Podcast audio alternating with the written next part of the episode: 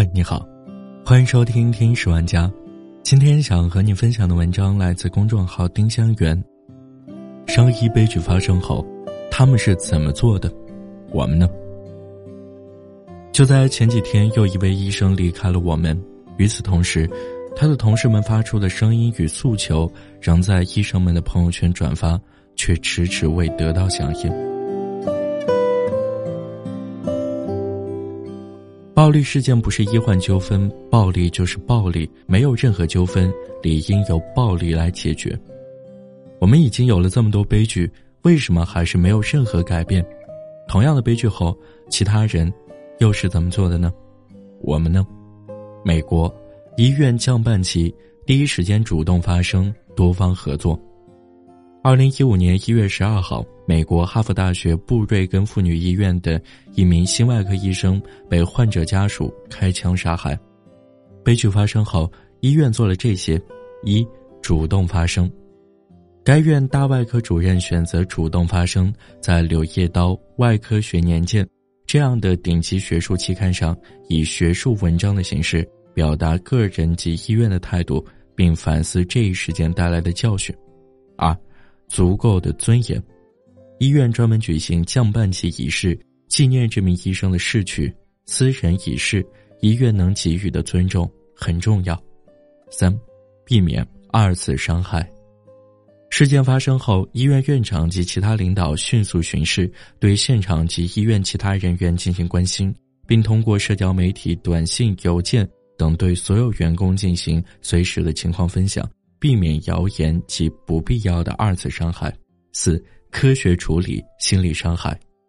枪击案发生后，医院专门建立心理疏散小组，对受害医生的同事、亲人进行心理开解，以免造成二次伤害。对受害医生所在的科室所有员工进行深度的恳谈。这种时候，所有的员工更应该团结起来，而医院应该让他们感到不再脆弱。五、成立基金资助受害家庭。为受害医生的家人，特别是其子女，建立教育医疗基金。医院带头进行募捐以及管理，保障未亡人及家属不会出现经济问题。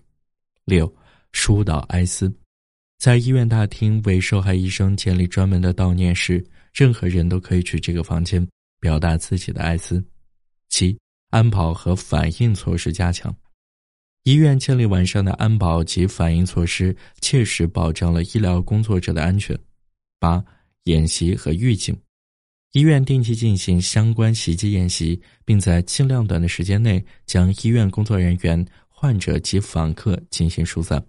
九、多方合作，和警方合作，通过社交媒体滚动发布消息，并随后共同进行新闻发布会，积极面对伤害，但不卑不亢。通过专业期刊刊登发表有关医疗暴力的专业指南，中国台湾王桂芬条款，对医护人员施暴不可撤销。二零一三年，中国台湾桃源县芦竹有一名叫王桂芬的官员，其父因肺炎住院，王桂芬致电医院询问护士父亲病情，当值护士李伟珍因考虑到保护病人隐私，没有告诉王桂芬具体内容。两人在电话里争吵一番后，盛怒之下的王桂芬赶到医院，掌掴护士李伟芬两个耳光。此事发生后，迅速引发公众声讨。王桂芬向护士李伟芬下跪痛哭道歉，但仍被判刑五个月，罚金三十万台币。后王桂芬得到护士谅解，护士撤告，王桂芬免除牢狱之灾。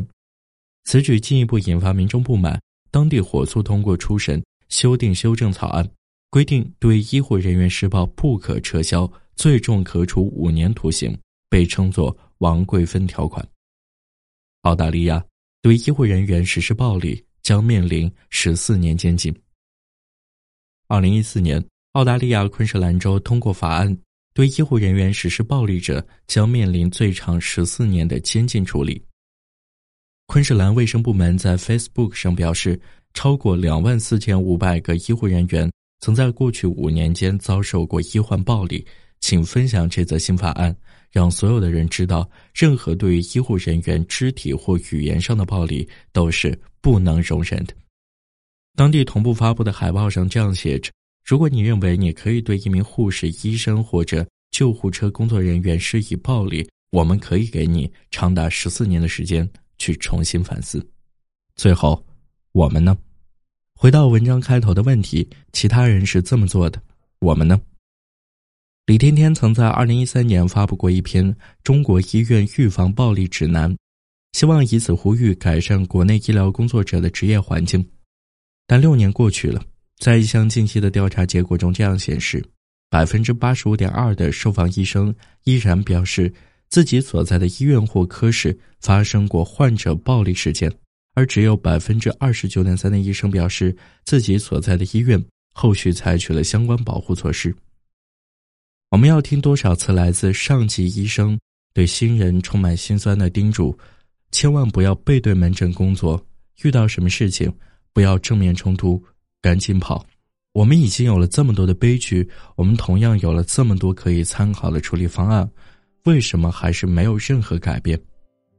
对暴力零容忍的口号一遍遍的喊，为什么恶性暴力还是一再发生？为什么与事件相关的各类消息都要被一再封锁？口号之后，行动在哪里？医生负责保护社会免受疾病的困扰，谁来保护医生？谁来给逝者？足够的尊重，谁来给生者充分的安慰？那位遇害医生同事写下：“太阳照常升起，我晒到身上还是冷，可是他再也晒不到了。”